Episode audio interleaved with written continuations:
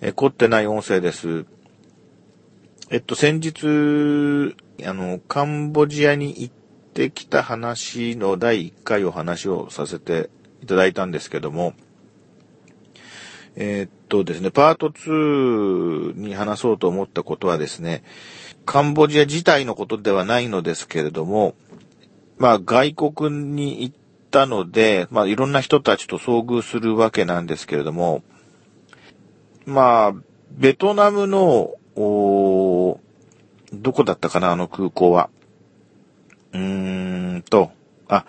ホーチミン空港経由でね、えー、行ったんですよ。で、一旦ホーチミン空港で降りて、で、そこでまず気がついたのが、あのー、やたら声がでかい旅行者たちの集団がね、まあ目立つというか耳立つというか、まあ嫌おなしに、こう、そう思わせられたっていうかね。で、その声のでかい人たちっていうのが、あの、まあ、えっ、と、K 国と C 国の、あの、ツアーの人たち。で、そんなに大きな声で喋らなくてもいいのになって、あの、正直思いましたんですけども、まあ、そのあたりはもう、ちょっとだから、うん、で、まあ、だからいい悪いじゃないんだけど、なんとなくなまあ、違和感が本当に正直あったんですよね。で、えー、それからですね、うん、今度、その、カンボジアでのことなんですけども、いろいろ遺跡に行くと、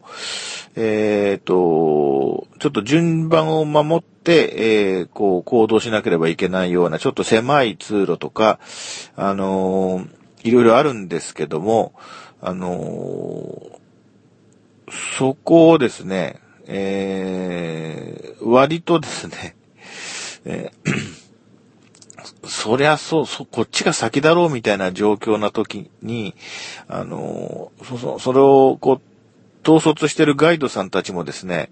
まあ、実はあの、現地の人のガイドを、えー、つけなきゃいけないみたいなですね、現地なりのそのルールがあるみたいなんですが、そういう現地のガイドじゃないガイドが、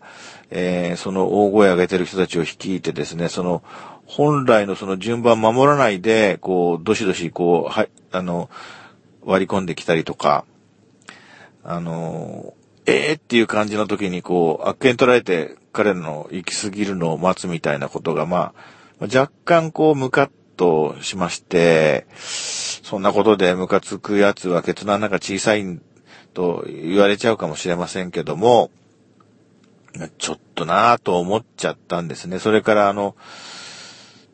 それからもうその遺跡群の遺跡の中ではもちろん no smoking なんて書いてあるんだけども、C 国の人たちが、もう、スパスパ吸ってですね、えー、の、それあの、手持ちの灰皿とかもちろん、持ってる風ではないので、どうやってその吸い殻処理したかまでは見てませんけれども、もちろん灰はポタポタ落として、で、まあちょっと考えられない行動があったんで、そういうのもですね、あの、20年、30年前の日本人もそんなことしてたんだろうなとは思うんだけども、まあわかんないですよ。私、20年、30年前にその、海外で日本人の行動を見てないからわかんないけども、ただ今、今のところ多分、彼らの国内でもそういう状況なんだろうから外国に来ても特に配慮はしないんだろうなとは思いましたけれども、ちょっとなぁと。僕たちをガイドしてた、して、してくれてた、その現地のガイドさんが、あのー、その C 国の人に向かって、えー、注意してたんですけど、向こうは知らんぷりで行ってしまったし、うーん、なんとなくね、その、僕たちについてくれたガイドさんも、半分ちょっと、顔が、怒ってましたね、やっぱりね。そういう状況があったんですが、まあ、それでも、あの、まあ、観光で食っている国だから、まあ、本当にですね、その、渓谷の、えー、資本のホテルが、あの、たくさんできたとか、それから走ってる観光バスも、あの、渓谷のバスや、四国の文字がたくさん入った旅行者のバスがいっぱいあって、えー、むしろそういうバスの方が目立つ状態ですね。それから、ホテルに、うん、衛星放送のチャンネルがあってですね、えー、まあ、ホテルのテレビがソニーだったっていうところが、唯一ちょっと、なんとなくね、あの、自分的にはいい感じがした点だったんですけどね、あ、サムソンじゃなかったなと。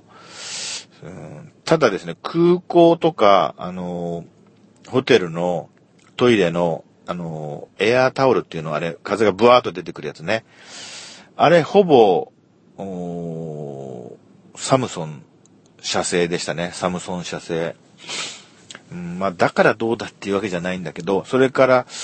えっと、そのさっきのテレビ、あの、ホテルの中の衛星放送チャンネルの話に戻しますけども、で、いろいろなチャンネルをこう、全部片っ端から何をやってるかなと思ってこう見ていくんですけども、C 国の放送局がたくさん見れます。それから、K 国の放送局がたくさん、いろんなバラエティとかも含めてたくさん見れます。チャンネルがたくさん。それに比べて、あの、J 国の番組が見れたのが、あの、一ちゃん、一つのチャンネルだけでしたね。僕の見た、あの、そのホテルのその部屋に来てるテレビでは。で、なんかね、やっぱしそういうあの、エンタメソフト的なことで、えー、もう負けてるなと。まあ、勝ち負けじゃない、ない。勝、勝てばいいってもんじゃないんでしょう。それは、あの、まあ、わかってますよ。まあ、だけど、なんか、J 国の国民として、えー、もう、なんていうかな、もう C 国と K 国の、その、いろんなそういう、まあ、まあ、プロパガンダとか、その主張とか、あとその、エンタメを背景にした、その、その国のイメージ作りっていうのが、ものすごく浸透してるんだろうなということを感じまして、これでいいのかなと、あの、J 国と、J 国民としてはね、私決してその、いわゆるその、ネトウヨ的な立場のものではないのですが、うん。ただその、ね、その辺のエリアも、こう、非常に今後も、末永く、その、日本と仲良くしていただいて、えー、まあそういった中で、その今後の日本の生きり道もあるんだろうな、なんて漠然と思っている人間からすると、こうちょっと、その、あまりにも、J 国の現実らしきものを伝えるメディアの力が弱まってるのかななんてね。まあ、素朴にそう感じたんですよ。ちょっと前まではですね、あの、私は意外とあの、まあ、なんとかっていう、まあ、詳しくないですよ。なんとかっていうグループが、日本のグループが、あ例えば香港で、えー、講演しましたとか、あの、タイで、えっ、ー、と、講演しましたとか言って、そんなのをですね、あの、世界デビューとか、うん、なんていうの、ワワールド、えー、ツアーみたいな言い方で言っているのを見、見て、なんだよ、そんなところに出かけてって、あのーね、ちょっと人気がそこでローカル的に出たって、まあ、あくまでも、その、世界の田舎に行ってるだけじゃん、みたいな、あの、形でですね、もう正直言ってちょっと馬鹿にしてたんですよね。うん。でもね、あの、最近、あの、いろいろインスタグラムとか、あの、その手のあの、写真サイトみたいなもので、たまたま、あの、うん、タイとか、ベトナムとか、そのあたりの、あの、高校生年齢の女の子たちがバンバン上げてる写真を見ると、えー、まあいろいろ著作権的な問題は多分非常にあるとは思うんですけれども、まあ、K-POP の、えー、アイドル、オンパレードなんですよね。だから、あの、